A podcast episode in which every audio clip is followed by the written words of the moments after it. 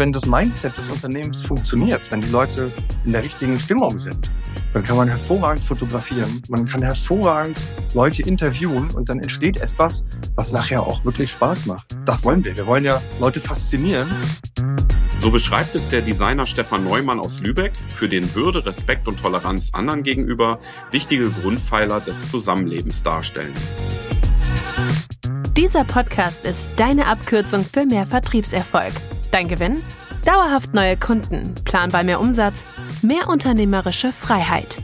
Das alles durch Kunden, die auch wirklich zu deinem Unternehmen passen. Herzlich willkommen zum Wunschkunden-Podcast von Toxan mit deinem Gastgeber Thomas Kilian. Der ideale Wunschkunde, die ideale Wunschkundin für mich ist eine Person oder eine Gruppe von Personen, mit denen man in einer respektvollen Art und Weise Geschäfte machen kann. Das fängt damit an, dass man bei der Projektbesprechung eine gemeinsame Augenhöhe hat, dass man ein gemeinsames Verständnis hat vom Ziel, wo soll es hingehen, was wollen wir erreichen, dass man sich vertraut gegenseitig, denn die Dienstleistung, die wir anbieten, die setzt ein gewisses Vertrauen voraus. Und dass man auch in der Lage ist, iterativ Dinge zu verändern, zu verbessern und auf der Zielgeraden nachher immer besser zu Du hast den Respekt und die Augenhöhe angesprochen und du hast in deiner Selbstbeschreibung folgenden Satz aufgeführt. Ich zitiere. Insbesondere in diesen turbulenten Zeiten versuchen wir, die ethischen und moralischen Grundsätze unserer Gesellschaft nicht zu vergessen. Wieso ist dir persönlich das so wichtig? Das ist eigentlich ganz einfach. Ethische und moralische Grundsätze, die gelten immer. Und wenn ich jetzt von KI spreche zum Beispiel, dann wird immer gerne davon gesprochen, dass man neue Gesetze braucht, neue Vorschriften, oder neue Anweisungen. Und eigentlich finde ich, braucht man die gar nicht. Wenn man sich so an das Zusammenleben, die Geschäftspartnerschaften, Freundschaften hält, dann muss ich gar nicht ständig neue Gesetze oder Anweisungen haben, sondern ich verhalte mich einfach respektvoll und tolerant meinem Gegenüber und dann äh, entsteht etwas, was ich habe das mal geschäftspartnerschaftliche Freundschaft genannt. Also so eine Mischung aus Verständnis, gemeinsamen Zielen und auch so der Energie, die untereinander zu spüren ist. Und dann kann man gute Projekte machen. Sollte dann nicht auch die Geschäftspartnerschaft auf Augenhöhe selbstverständlich sein? Warum hast du so stark betont, dass das im Rahmen deiner Kundenbeziehung dir einfach ein wichtiges Kriterium ist? Hast du andere Erfahrungen machen müssen oder nimm uns da vielleicht einfach so ein bisschen mit in deine Gedankenwelt?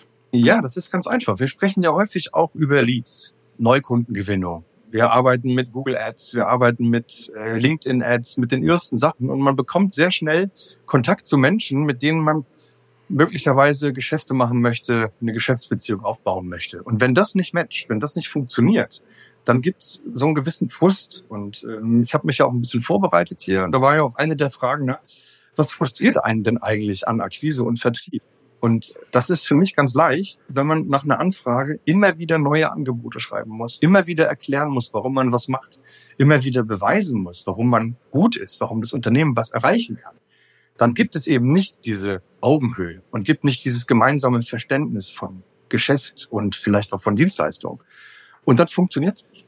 Es kann nur dann funktionieren, wenn man so eine gewisse Augenhöhe oder ich sag mal so eine gewisse Gemeinschaft hat. Äh, sonst erklärt man sich zu Tode und der Kunde wird immer unzufrieden sein. Hast du da ein konkretes Beispiel, also wo es dir so ergangen ist? Magst du mal schildern, wie das ausgesehen hat? Das ist gar nicht so lange her. Wir haben für ein relativ großes technisches Unternehmen angeboten, suchmaschinenoptimierte Texte zu schreiben, Storytelling, um einfach auch Menschen auf die Seite zu bekommen, die die Maschinendienstleistungen noch nicht kennen. Und das war ein ganz gutes Gespräch und alle im Marketing haben gesagt, ja, ja, klar, super, machen wir und schreib mal. Ja, wir haben angefangen zu schreiben, wir haben recherchiert, wir haben Keywords recherchiert, Fakten recherchiert und haben eine Story geschrieben. Und jeder im Unternehmen auf der anderen Seite hatte eine andere Meinung zu diesen Texten. Keiner hatte dafür ein Verständnis.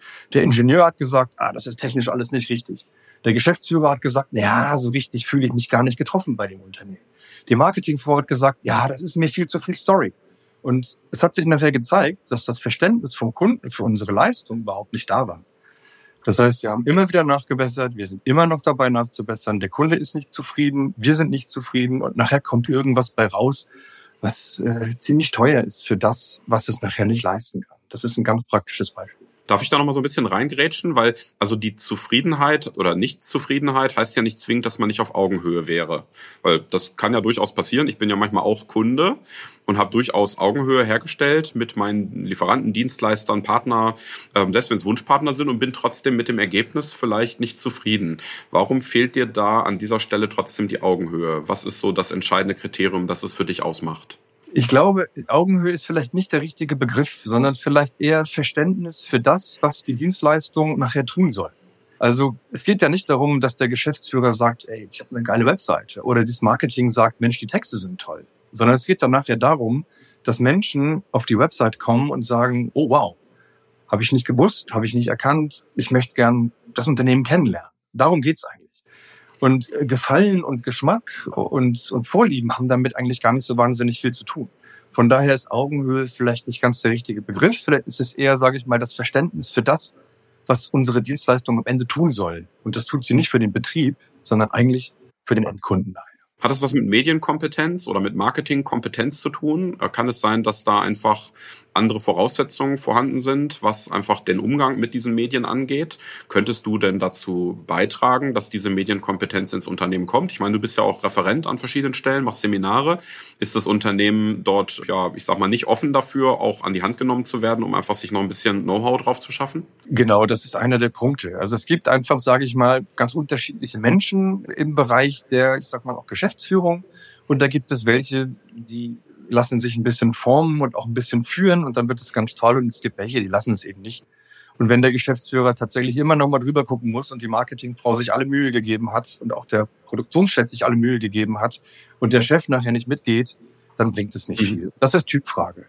Manche sagen nachher, oh wow, und da haben wir tolle Kunden, die sagen, Mensch, mich hat gerade jemand angerufen, der sagt, ich habe die Website gefunden, das ist ja fantastisch, was sie anbieten. Und die gehen dann mit und man entwickelt zusammen was Tolles. Und manche äh, sterben in ihrem Elfenbeinturm. Ja, dann eben nicht. Okay. Ich habe erfahren, dass du ähm, ehrenamtlich auch Workshops zur Medienkompetenz in Schulen anbietest. Und das ist ja vielleicht eine ähnliche Situation, auch wenn das Thema vielleicht ein bisschen in eine Richtung geht. Ich fand es ganz, ganz spannend, möchte ich deswegen auch nochmal dazu ausfragen, was hat es genau damit auf sich und warum liegt dir dieses Engagement so am Herzen? Ich bin vor einiger Zeit mal angesprochen worden von der Schule meiner Tochter. In der siebten Klasse gibt's dort eine ja, Präventivwoche, nennt die sich. Und da beschäftigen sich die unterschiedlichen Klassen mit, mit Themen, die nicht schulisch sind, die aber trotzdem wichtig sind. Da ist zum Beispiel Urheberrecht eine Frage, da ist Medienkompetenz eine Frage, Drogen, Sexualität und dergleichen. Und äh, es gab keinen Referenten für Medienkompetenz. Und da hat mich die Lehrerin angesprochen und gesagt, Mensch, Herr Neumann, können Sie da nicht was machen? Sie sind doch vom Fach. Da habe ich gesagt, klar, was wollen Sie denn? Was sind denn die Themen, die Sie jetzt gerade interessieren? Worum geht's denn? Und dann kam natürlich äh, Cybermobbing, dann kam Desinformation, dann kam äh, Urheberrecht, alle möglichen Dinge. Und dann haben wir zusammen eine Präsentation erstellt, einen Workshop, interaktiv mit den Kindern. Die habe ich gehalten und das kam so gut an, dass ich das inzwischen bei sieben Schulen mache, in ganz Lübeck, und auch einen Förderer gefunden habe, der das bezahlt. Mhm. Und die Anfragen werden immer mehr und die Workshops verbessern sich immer mehr. Sie werden immer intensiver. Die Kinder werden auch immer reifer. Und jetzt als neuestes Projekt haben wir eine neue Seminarreihe. Da geht es um Deepfake, da geht es um gezielte Desinformation und auch um KI. Einfach um den jungen Menschen dann ab der achten, neunten Klasse das ein bisschen näher zu. Das macht mir viel Spaß und ich glaube, also die Kinder und Jugendlichen, die haben auch Spaß. Ich gebe eine gute Show und die haben und am Ende haben, glaube ich, alle was gelernt und ich lerne auch immer was dabei. Und du wünschst dir von deinen Kunden oder potenziellen Kunden die gleiche Offenheit für verschiedene Themen, die sie betreffen oder auch für bestimmte Entwicklungen, die es in dem Bereich Online-Marketing gibt? Oder lässt sich das gar nicht vergleichen, das eine mit dem anderen? Doch, das lässt sich tatsächlich vergleichen. Also es gibt in beiden Bereichen immer Dinge, die man lernen kann. Und äh, ich muss von jedem Kunden, mit dem ich mich auseinandersetze, immer lernen was ist das für eine Idee, was, wie, wie tickt der, was ist das für eine, für eine Thematik. Also ich sage immer, wenn ich nicht jeden Tag ein neues Wort gelernt habe, dann habe ich was falsch gemacht. Auf der anderen Seite aber ist es genauso. Auch der Kunde muss natürlich sagen, ja, ich bin Ingenieur, ich bin Arzt, ich bin Wissenschaftler, aber ich weiß vielleicht nicht alles. Und wenn man sich austauscht und sich gegenseitig befruchtet, dann kann da was draus werden, was vielleicht nachher in der dritten oder vierten Iteration richtig gut wird und was es so auch noch nicht gab dann spule ich nicht immer das ab, was ich immer mache und der Kunde bekommt nicht das, was er immer kauft. Sehr spannend. Lass uns noch ein bisschen zurückspulen in deiner Vita. Du hast dann Studium gemacht als Diplom-Kommunikationsdesigner und warst dann viele Jahre als Art Director in verschiedenen Werbeagenturen tätig, seit fast 20 Jahren mittlerweile als Designer selbstständig. Wie hat dich die Berufserfahrung aus den ersten Jahren für deine Selbstständigkeit geprägt? Das ist relativ einfach zu beantworten. Nach dem Studium bin ich tatsächlich direkt in die Werbung gegangen. Ich habe also im Bereich B2B gearbeitet, als Art Director mit den typischen 60, 70 Wochenstunden, wie man das so kennt. Ich habe damals eine Lebensmittelmarkteinführung von Smirnoff Eis gemacht. Du weißt vielleicht noch die Zeit von Alkopops und dergleichen, war damals ganz hip. Und im Laufe der Zeit habe ich festgestellt, dass Kreativität und auch Leistung in dieser Art der Arbeitszeit nicht funktionieren. Ich habe festgestellt, dass die besten Leistungen eigentlich dann entstehen, wenn man konzentriert mit einem frischen Team zusammenarbeitet. Und dann habe ich einfach alles hingeschmissen. Hab mir alles hingeschmissen, habe meine damalige Frau äh, genommen, geheiratet und bin an die Küste gezogen und habe hier ganz neu angefangen mit einem ganz neuen Mindset, um eben nicht mehr moderner Tagelöhner zu sein, sondern mit interessanten Kunden spannende Projekte zu machen. Und das ist mir tatsächlich gelungen. Ich habe dann vor 15 Jahren meinen jetzigen Geschäftspartner kennengelernt. Zusammen haben wir dann eben Resulted Online Marketing gegründet. Und heute haben wir ein gut gehendes Geschäft. Wir sind acht Leute mit drei Auszubildenden und äh, betreuen spannende Kunden, haben relativ viel Freizeit und können unser Konzept von Wertschätzung, Respekt und auch ein bisschen Freizeit ganz gut umsetzen. Sehr schön. Danke nochmal so ein bisschen für äh, die Schilderung deines Lebenslaufs. Du hast schon gerade gesagt, bei Resulted, bei deiner Agentur dann Lübeck, da dreht sich heute alles um das Thema Online-Marketing. Wie kommt ein studierter und erfahrener Designer ausgerechnet zum Online-Marketing? das ist gar nicht so leicht zu erklären. Sagen wir mal so, es gibt zwei Dinge. Während meines Studiums habe ich mich ja besonders für Kommunikation und Marketing interessiert und für Fotografie. Ich war nie der große Grafiker, Zeichner, Illustrator. Das war schon mal das eine. Und das andere war, dass mich diese Handwerkskunst des Marketings immer sehr interessiert hat. Die Grundlagen des Marketings, die persönlichen Bedürfnisse, Emotionen und dergleichen sind immer gleich. Die haben sich in den letzten 100 Jahren nicht geändert. Und wenn man das mal verstanden hat, dann kann man Dinge entwickeln auf jeder Plattform. Ob das jetzt Online-Marketing ist oder Print-Marketing oder Storytelling oder ein Podcast, das funktioniert immer gleich. Und nun habe ich einen kennengelernt, der eben ganz viel äh, Webdesign gemacht hat und so hat sich herausgestellt, Online-Marketing ist für uns die optimale Plattform. Wir können alles machen. Wir können fotografieren, wir können texten, wir können Webdesign machen, wir können Social Media machen. Wir haben ganz viele Möglichkeiten und ähm, das fasziniert mich und das macht mir besonders großen Spaß. Kurze Unterbrechung im Wunschkunden-Podcast, um dir die Toxan Mastermind vorzustellen. Deine Chance, deine Kundengewinnung und Marketingplanung aufs nächste Level zu bringen. In unserer einjährigen Mastermind arbeitest du mit anderen engagierten Unternehmerinnen und Unternehmern an deiner individuellen Akquisestrategie basierend auf der Toxan Systemlösung. Lass unzureichende Ergebnisse hinter dir und freu dich auf mehr Sichtbarkeit, frische Leads und Spaß im Verkauf. Bist du bereit, genau die Wunschkunden zu gewinnen, die perfekt zu dir passen? Dann bewirb dich jetzt für die Wunschkunden Mastermind von Toxan. Erhalte praktische Unterstützung, entdecke neue Ansätze und tausche dich mit einer inspirierenden Gruppe aus. Alle Infos zum kostenfreien und unverbindlichen Onboarding findest du unter www.toxan.com/mastermind. Und jetzt zurück zum Wunschkunden Podcast.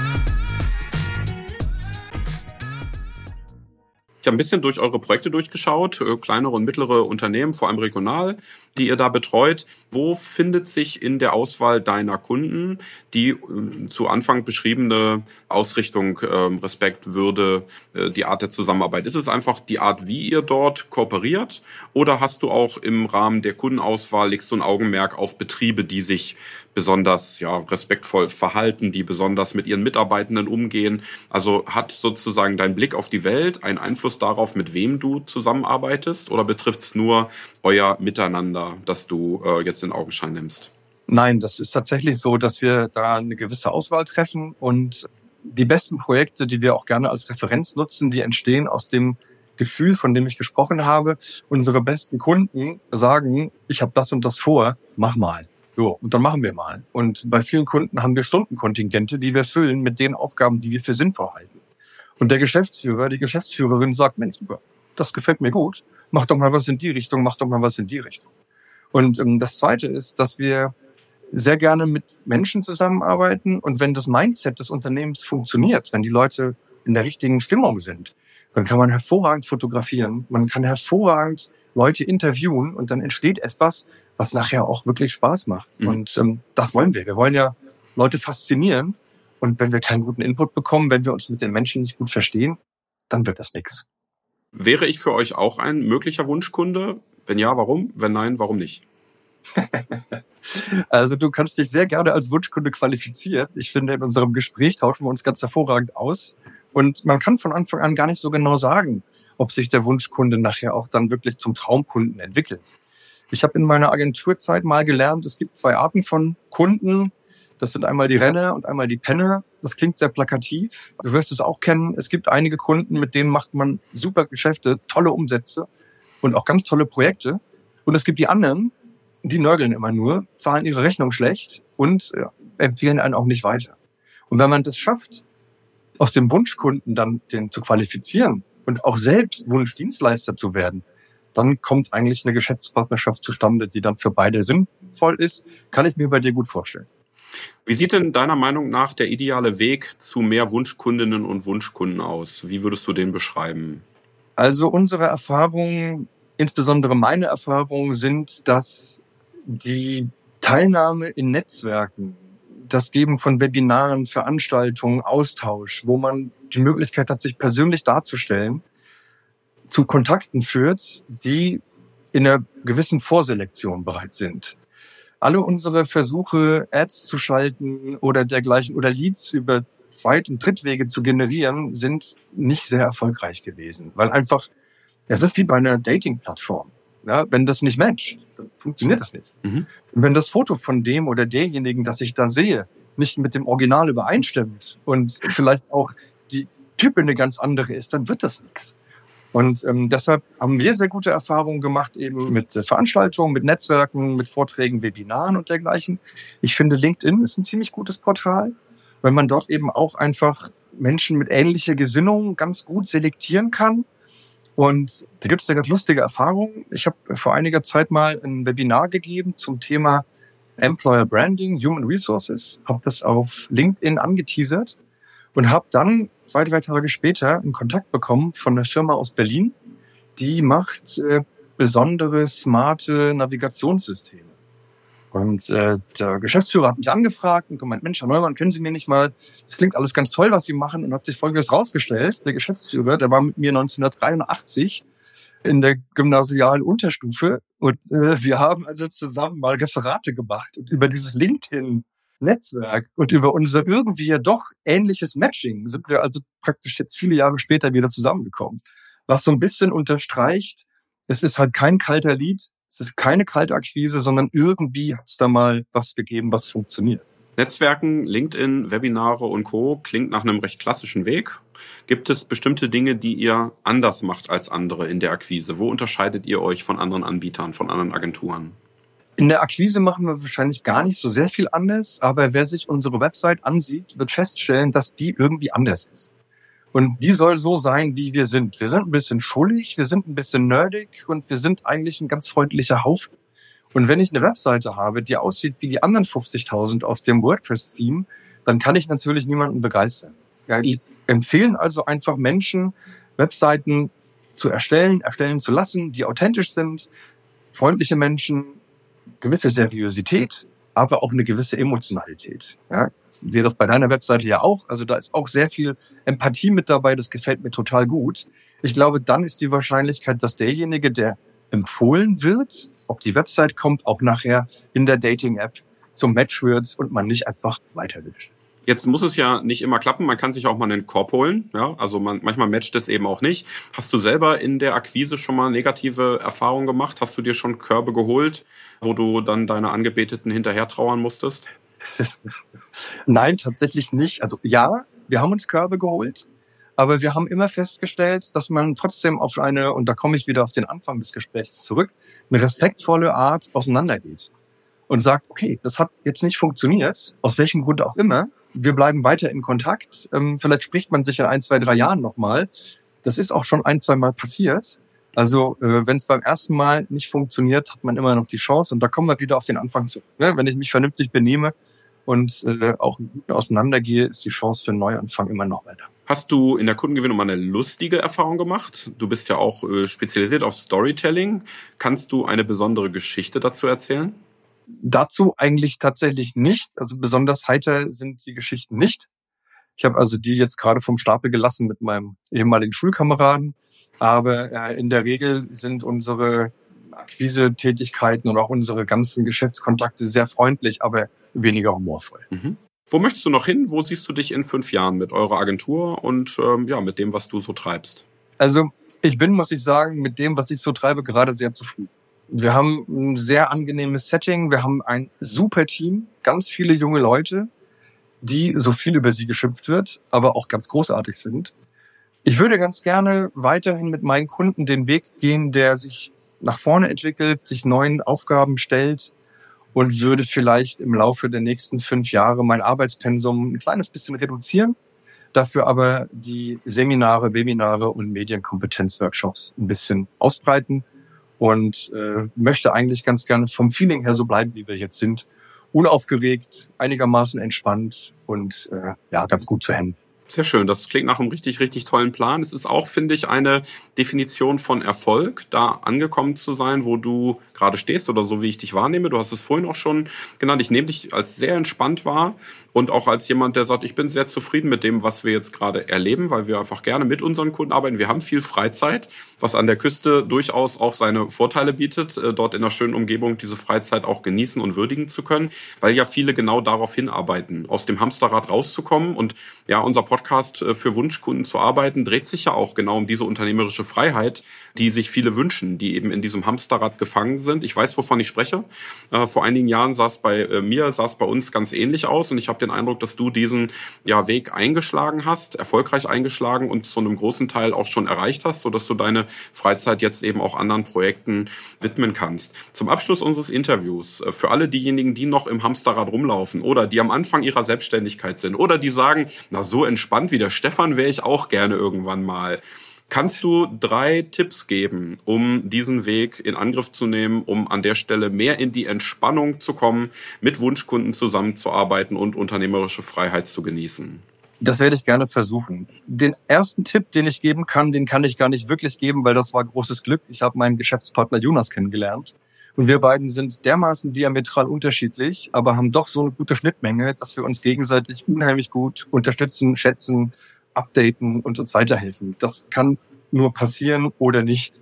Ich halte es für wichtig, dass man sich mit Menschen zusammentut und im Team arbeitet, weil alleine kann man gewisse Dinge einfach nicht schaffen. Mhm. Das ist das eine. Das andere ist, man sollte sich tatsächlich genau definierte Ziele vornehmen. Man sollte einfach sagen, ich möchte gerne das und das erreichen. Ich habe diese und diese Aufgabe in der und der Zeit und meine Arbeitszeit ist von 8 bis 17 Uhr und am Wochenende wird nicht gearbeitet. Und dann versucht man das zu erreichen. Und wenn man einen gewissen Fokus hat, dann kann man in dieser Zeit oft mehr schaffen, als wenn man reflexartig bis 22 Uhr sitzt. Das ist das Zweite, was ich empfehlen kann. Und das Dritte ist, dass man versuchen muss, sein Team so weit zu enablen, dass man auch ein Stück weit vertrauen kann und sagen kann, okay, du bist zwar jetzt noch kein Senior Art Director, aber du machst das so gut, ich vertraue dir, du schickst es raus zum Kunden, das wird schon klappen, wenn es nicht hinhaut, halt ich den Kopf hin aber delegieren und Vertrauen schafft dann auch eine gewisse Ruhe und Entspannung. Und wenn die Kunden stimmen und die Wunschkunden wirklich auch Wunschkunden oder Traumkunden sind, dann verzeiht mir der Geschäftsführer auch mal einen kleinen Lapsus. Den biegen wir wieder hin und dann ist die Welt nachher in Ordnung. Drei sehr, sehr konkrete Tipps, gemeinsam mehr zu erreichen, Standards zu schaffen, auch sich darüber klar zu werden, was ich eigentlich will und was ich nicht will und das Team, diejenigen, mit denen du zusammenarbeitest, zu enablen, das Vertrauen entgegenzubringen, um dann einfach auch delegieren und wachsen zu können. Ein schönes Schlusswort. Lieber Stefan, ich danke dir ganz herzlich für unser tolles Interview. Das war der Wunschkonten-Podcast von Toxan. Vielen Dank fürs Zuhören. Wir freuen uns auf dein Feedback und bitte bewerte dieses Format am liebsten mit 5 Sternen auf den wichtigsten Podcast-Kanälen. Die Show Notes zu dieser Folge sowie viele weitere Informationen findest du unter www.wunschkunden-podcast.de.